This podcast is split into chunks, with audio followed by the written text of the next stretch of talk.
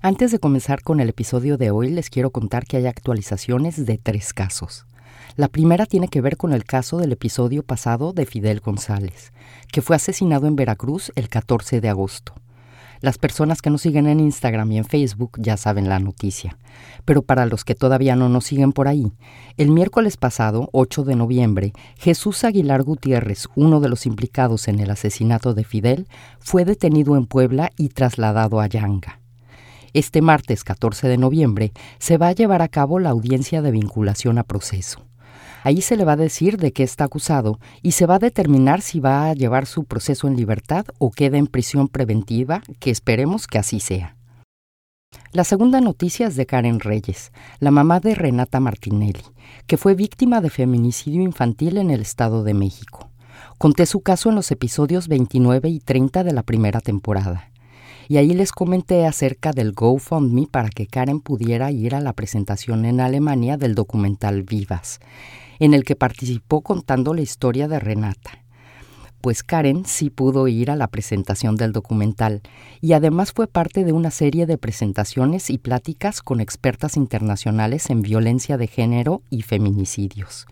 Sé que algunos de ustedes aportaron para el GoFundMe, así que muchas gracias por haberlo hecho. Y por último, esta noticia tiene que ver con el caso de Roxana Ruiz y Sinaí Cruz, que les conté en el episodio 22, también de la primera temporada. Roxana le quitó la vida a Sinaí en Ciudad Neza, en el Estado de México, alegando que él la había violado y que lo había matado en defensa propia. Roxana fue condenada a seis años y dos meses por haberse excedido en el uso de la legítima defensa al matar a Sinaí pero más tarde la Fiscalía del Estado de México determinó que Roxana estaba exenta de responsabilidad penal y quedó libre.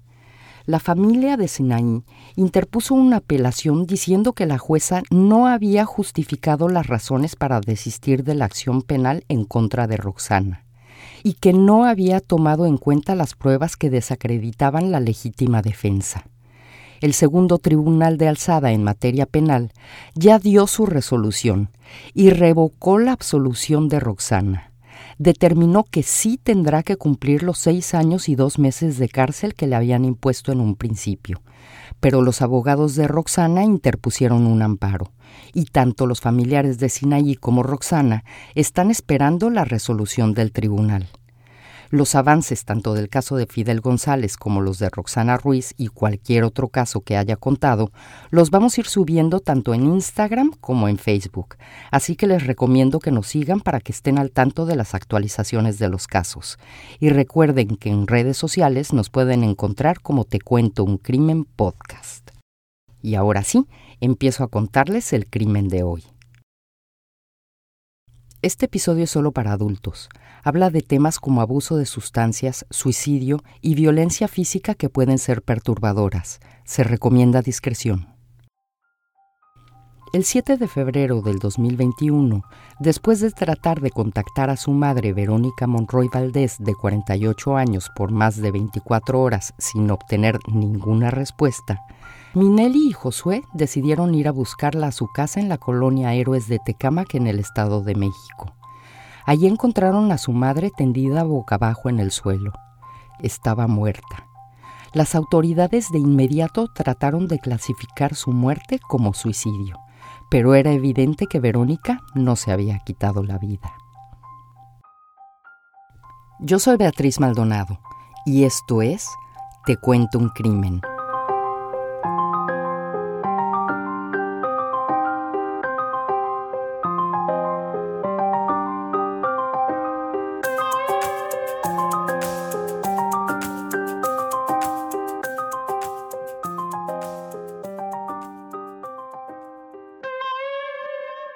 El sábado 6 de febrero del 2021. Minelli decidió ir a visitar a su madre con su hija, que en ese entonces tenía menos de un año de edad. Tomó su celular y abrió la aplicación de WhatsApp.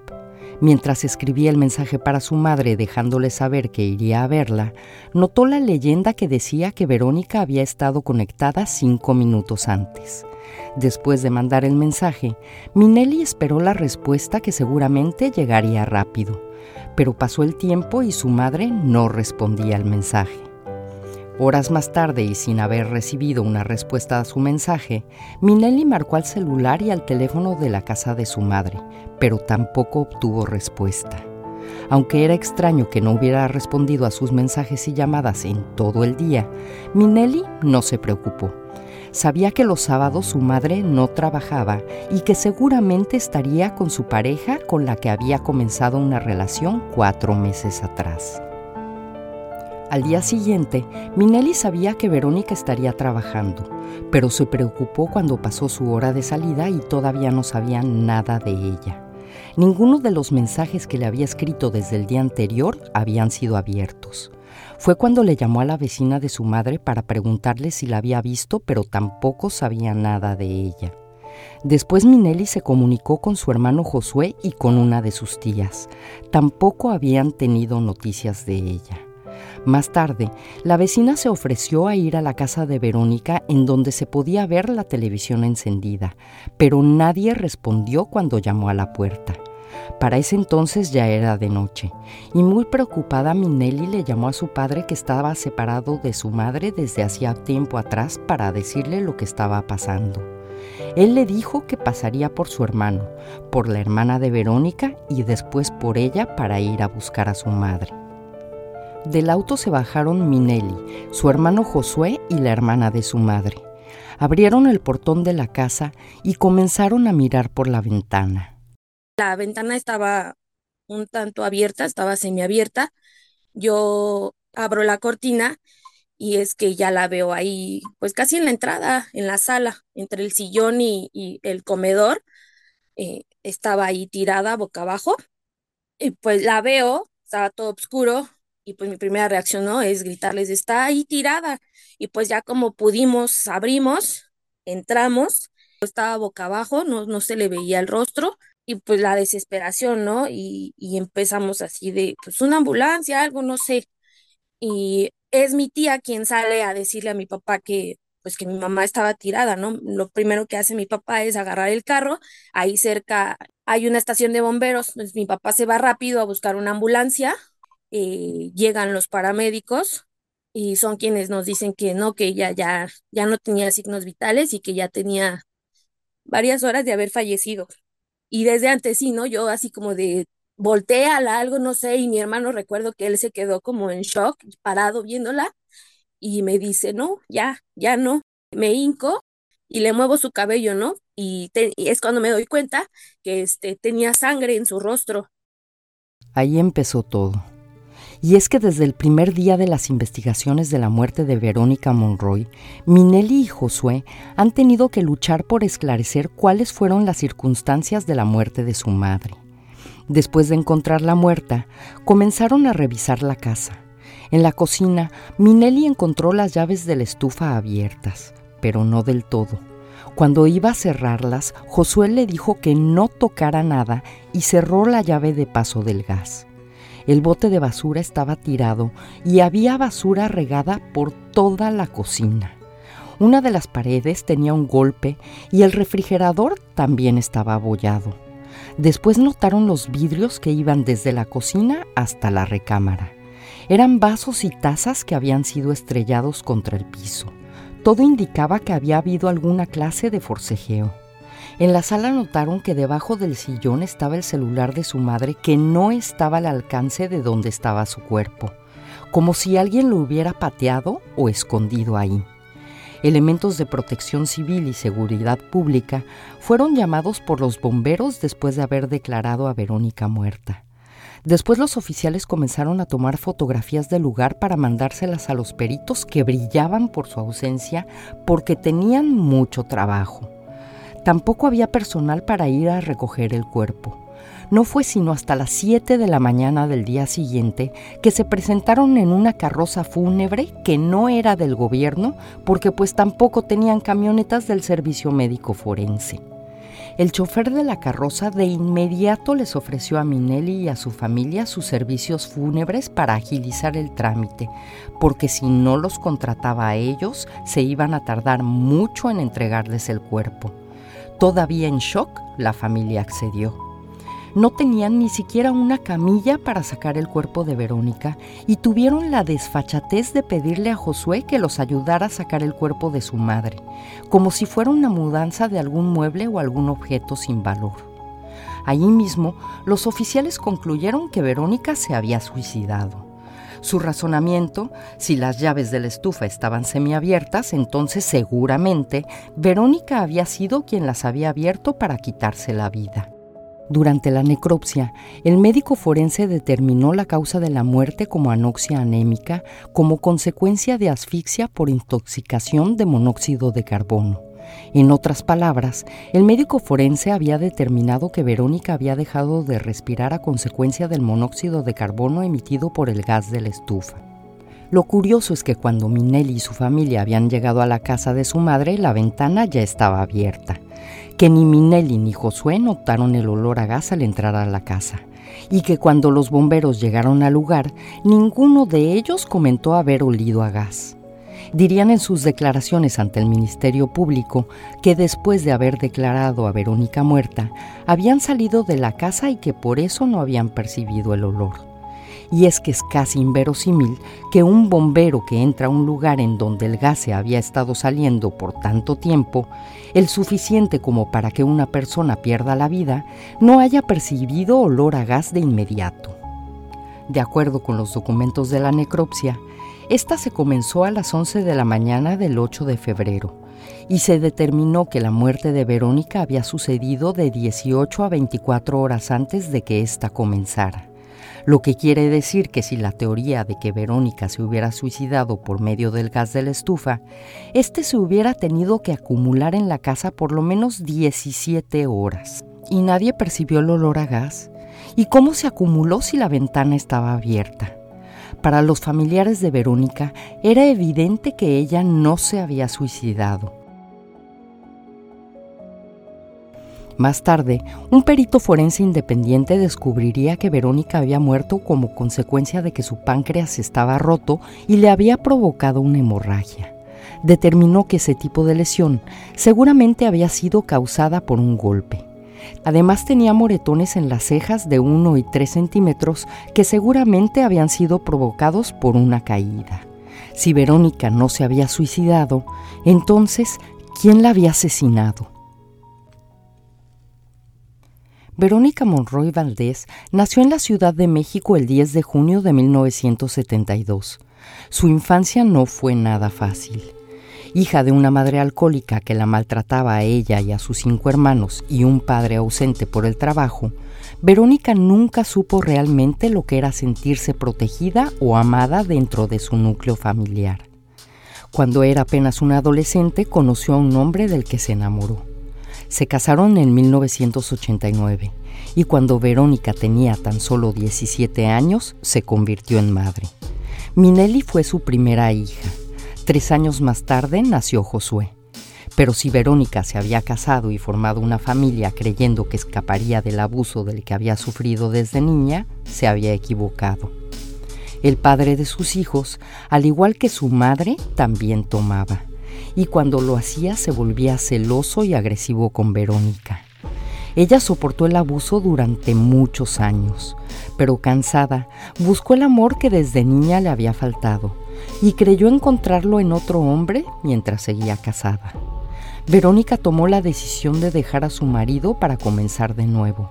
Después de todo, ella llevaba ya varios años trabajando para una empresa como operadora de valores y no necesitaba de nadie para mantenerse. En esa época Minelli tenía 16 años y Josué 13. A él su madre le explicó que no lo podía llevar con ella porque no tenía todavía un lugar en donde vivir. Para Minelli, la separación de sus padres fue muy difícil. Como hija y a lo mejor estando más chica fue algo que yo le juzgué mucho a ella, ¿no? O sea, y el decir que a lo mejor por ella pues la familia se había roto y todo eso, pero actualmente puedo decir que la entiendo, ¿no? Porque cuando uno eh, viene con una vida llena de, de violencia eh, por parte de su pareja, pues las cosas yo creo que ya no son las mismas, ¿no? Y yo pienso hoy que ella quizá estaba buscando en otro lado lo que ya no tenía. Verónica se fue a vivir con una de sus tías al municipio de Chalco. Nunca se desentendió de sus hijos, siempre los llamaba. Se aseguraba de que estuvieran bien y que cumplieran con sus deberes tanto en la casa como en la escuela. En el tiempo que vivió con su tía, Verónica logró ahorrar lo suficiente para poder dar el enganche en una casa en la colonia Héroes de Tecámac. Para cuando había firmado los papeles de su casa, la relación con el hombre por el que había dejado a su esposo se terminó. Su marido le pidió una segunda oportunidad. Le dijo que dejaría de tomar y que todo cambiaría. Verónica regresó con su familia. Su esposo cumplió con su promesa y nunca más volvió a emborracharse ni a ser agresivo con ella. Pero era demasiado tarde. Después de un año de intentar salvar su relación, se volvieron a separar. Verónica, que había estado rentando la casa que había comprado, se mudó allí a vivir en el 2015. Tuvo otras relaciones, pero ninguna funcionó. Para el 2018, Minelli, que ya era madre y había estado teniendo problemas con el padre de su hija, se fue a vivir a la casa de su madre, en donde Verónica la apoyó y se hizo cargo de ella y de su hija. Al poco tiempo, Verónica comenzó una nueva relación. Desde ese momento comenzó a distanciarse de sus hijos. Cada vez que su nueva pareja la iba a visitar, Verónica le decía a Minelli que tenía que salir de la casa. Minelli no entendía por qué la actitud de su madre y mucho menos que no le hubiera presentado formalmente a su nueva pareja, por lo que prefirió pasar temporadas con su padre o con su tía y aunque seguía teniendo sus pertenencias en la casa de su madre, dejó de vivir con ella. La última vez que Minelli y Josué vieron a su madre con vida fue en enero del 2021, cuando la familia se reunió en la casa de una de las hermanas de Verónica para comer tamales. Verónica no se comportó como de costumbre se alejaba de la reunión para tomar llamadas. Sus hijos pensaron que era su nueva pareja que le llamaba y que su madre no quería que escucharan la conversación. También les pareció extraño que su madre no se quedara a dormir con su hermana para al día siguiente irse directo a trabajar como usualmente lo hacía. En esa ocasión, Verónica dijo que no llevaba consigo su uniforme y que regresaría a su casa temprano para poder llegar a tiempo al día siguiente a su trabajo. Minelli acompañó a su madre hasta la parada de transporte público y se despidió de ella sin saber que sería la última vez que la vería con vida. Josué habló con su madre por última vez el viernes 5 de febrero Verónica le había llamado para preguntarle por una tarjeta de crédito que había llegado a su casa. Le dijo que estaba en la clínica cerca de la casa de Josué. Su madre había sido diagnosticada en el 2016 con dos lumbares desviados e iba dos veces a la semana a terapias. Generalmente, después de las citas le llamaba a su hijo para que se vieran, pero ese día no fue así. Bueno, ya luego me llamaba, venía aquí a la clínica 75 del IMSS a, a cita y a veces me decía que nos viéramos, este, ya sea que ella pasara aquí a mi casa o nos veíamos en algún lugar. Y en esa ocasión yo pensé que ella pues me, me diría eso, ¿no? Pero ella me dijo, no, me tengo, tengo que ir a trabajar y ya era algo tarde, eran pues sí, la una, las dos de la tarde. Yo lo único que le dije es así como de, ay mamá, te pasas, ¿por qué si sabes que vas a trabajar, para qué veniste tan, tan tarde a la clínica, no? Después de la muerte de su madre, Minelli y Josué se enterarían de que ella no les había dicho la verdad cuando decía que se tenía que ir a trabajar. Había pedido vacaciones del 29 de enero al 6 de febrero creen que tal vez les mintió para poder pasar tiempo a solas con su nueva pareja, con el que había comenzado una relación cuatro meses antes de su muerte. Verónica lo había conocido en la empresa de valores en la que trabajaba, en donde las relaciones entre empleados no eran permitidas. La supervisora de Verónica más tarde declararía que había rumores acerca de la relación que sostenían y que ella los confrontó, pero ellos lo negaron. Como precaución los cambió de turno para evitar que estuvieran juntos. Ya se había enterado de otras dos relaciones que el hombre había tenido dentro de la empresa.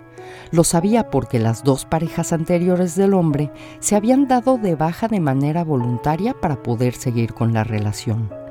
También habló con Verónica y le advirtió que se rumoraba en la empresa que era sumamente celoso. Después de que las autoridades se enteraran de esa información, el hombre se convirtió en sospechoso del homicidio de Verónica y fue llamado a declarar el 3 de marzo del 2021 en el Centro de Atención Ciudadana de Héroes de Tecámac. Dijo que tenía una relación con Verónica desde hacía cuatro meses, que vivía con ella y que sus hijos no estaban enterados dijo que el sábado 6 de febrero del 2021 se había despedido de Verónica y que se había ido a ver a sus hijos a la casa de su madre, ya que se encontraba discapacitado para trabajar desde el 2 de febrero. Dijo que había pasado la noche en la casa de su madre y se había quedado allí hasta el domingo que había tratado de comunicarse con Verónica, pero que no le había respondido ni las llamadas ni sus mensajes de texto declaró que fue hasta el lunes que regresó aproximadamente a las 9 de la mañana que encontró la casa acordonada por lo que fue a preguntarle al vecino qué era lo que había pasado.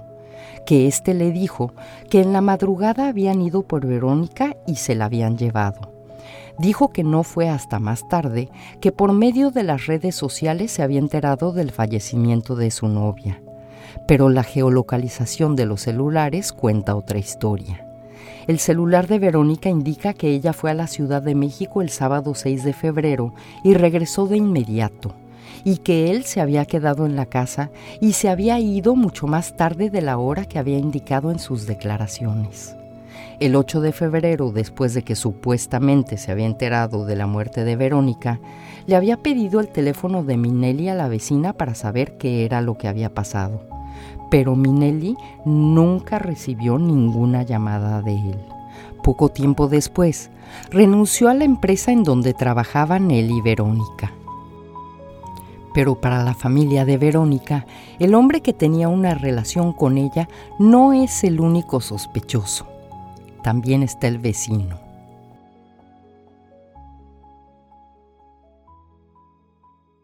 Los problemas comenzaron porque este vecino, eh, pues él empieza como a, a hostigar a mi mamá, pues a decirle que le gusta, que quizá quiere tener algo con ella.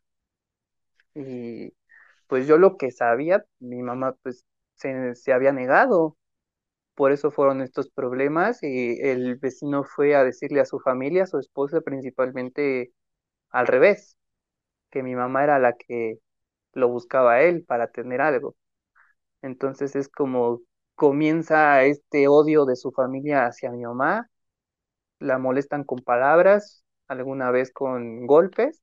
Este, hubo otra vez cuando Minelli estaba embarazada, estaban las dos, estaba la esposa, estaba la hija y estaban otras dos mujeres que pues no tenían nada que ver aparentemente, eran amigas que también querían golpearlas y sí las, las violentaron verbalmente, les decían que si no fuera que porque Minelli estaba embarazada, este, no se saltaban a golpearlas a las dos, entonces en, aquella ocasión a mí me llaman y me dicen lo que están pasando, yo le cuento a mi papá, y mi papá me dice, no, pues vámonos a ver qué pasa, llegamos al lugar, este, en cuanto llegamos, pues un tipo también, pues ajeno a todo, este, este, se, se para muy provocativo y le dice a mi papá que, que pues él qué, ¿no? Así palabras más, palabras menos que, que él quién era, qué hacía aquí, mi papá le dice, ¿sabes qué? Contigo no tengo nada que hablar, eh, pues háblale al, güero, ¿no?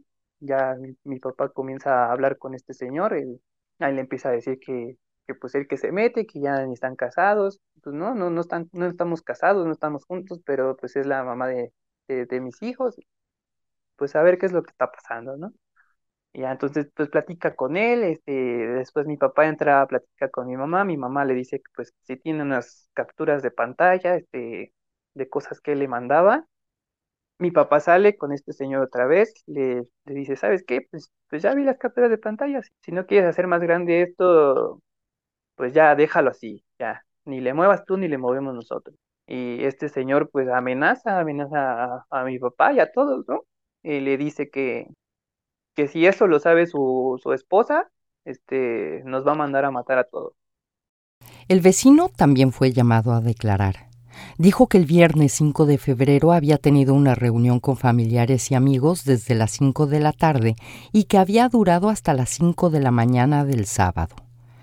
Declaró que una de sus hijas había visto a Verónica el viernes entre la una y las 3 de la tarde entrando a su casa con su novio declaró que el sábado él y su familia habían ido a visitar a sus padres y que habían llegado a su casa viendo que la calle estaba llena de patrullas. Cuando bajó de su auto, Minelli se le había acercado para pedirle las grabaciones de su cámara de seguridad porque captaban la entrada de la calle que era cerrada y se podía ver quién había entrado y salido del lugar dijo que Minelli y Josué habían pasado a su casa para ver las grabaciones de la cámara de seguridad pero que fue en ese momento cuando se había dado cuenta que el equipo estaba dañado y que en lugar de grabar por los últimos 15 días, solamente había grabado las últimas 24 horas, lo que quería decir que faltaban las grabaciones del 6 de febrero.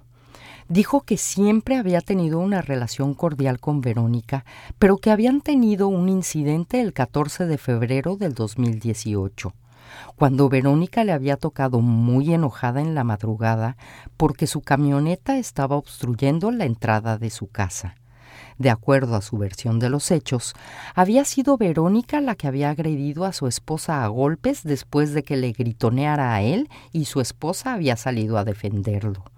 Después dijo que el día en que Minelli le pidió la grabación de la cámara de seguridad, ésta le había comentado a su esposa que su madre tenía problemas económicos con su novio y que había pastillas regadas por toda la casa. Cuando yo, sabiendo los problemas que habíamos tenido con estas personas, me iba a poner a decirle esas cosas a esta señora, y menos en ese momento. Y cuando nosotros encontramos a mi mamá, también había como, ella tomaba varios medicamentos por lo, el problema que tenía en la columna. Entonces, muchos medicamentos los así los dejaron en, en la mesa estaba como así, también como si lo hubieran hecho, querido ver como que ella tomó muchos medicamentos para quitarse la vida. medicamentos regados en la mesa. Y eso ellos lo saben, ellos lo declaran, que, que encontraron medicamentos. Dije, ¿eso cómo lo saben? O sea, fuerza alguien se lo dijo, los policías o...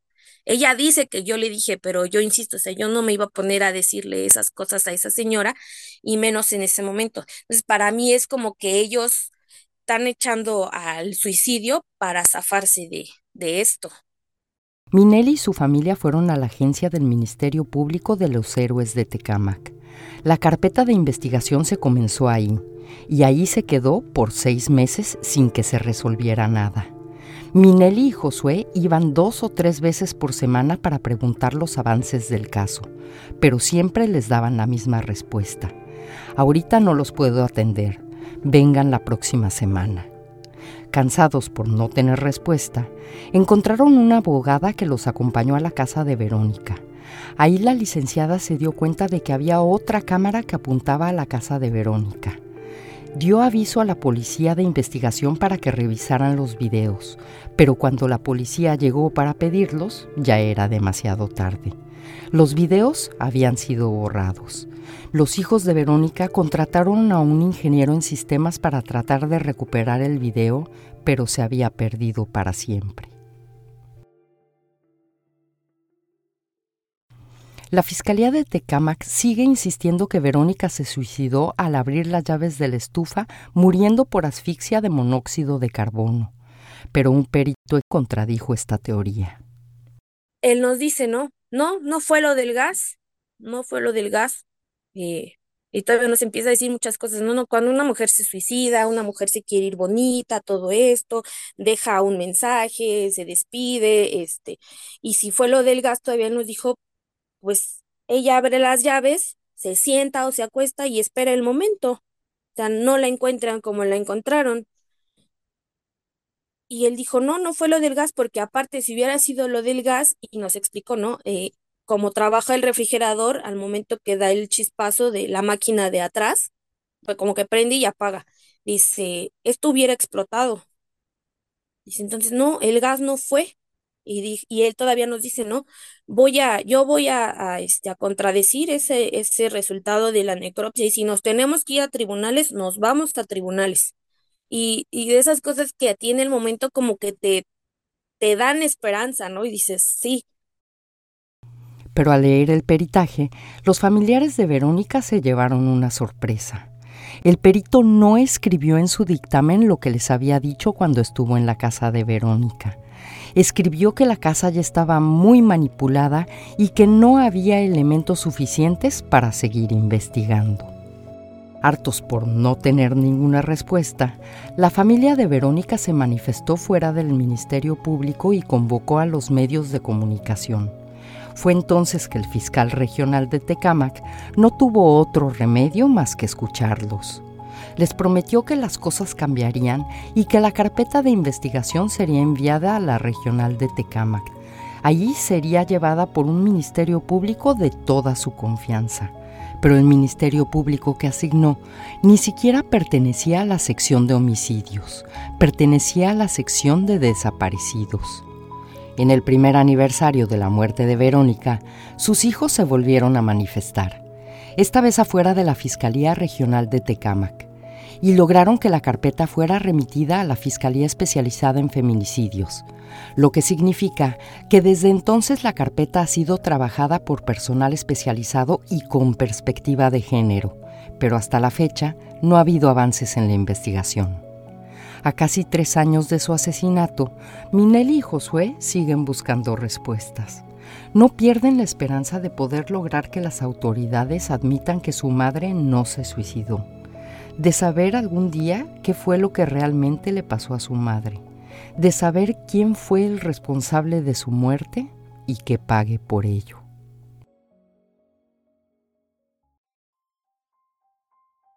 Si tienes alguna información con respecto al asesinato de Verónica Monroy Valdés, cometido el 7 de febrero del 2021 en la colonia Héroes de Tecámac en el Estado de México, puedes hacer tu denuncia de manera anónima llamando al 089. Muchas gracias por escuchar. Pueden ver las fotos relacionadas con este episodio en nuestra página de internet tecuentouncrimen.com. También pueden seguirnos en Instagram y en Facebook. Ahí nos encuentran como Te Cuento un Crimen Podcast. Y les recuerdo que en redes sociales vamos a estar subiendo cualquier actualización de los casos que les haya contado, así que les recomiendo que nos sigan. Otra vez muchas gracias por escuchar y nos vemos dentro de dos semanas con otro episodio más de Te cuento un crimen.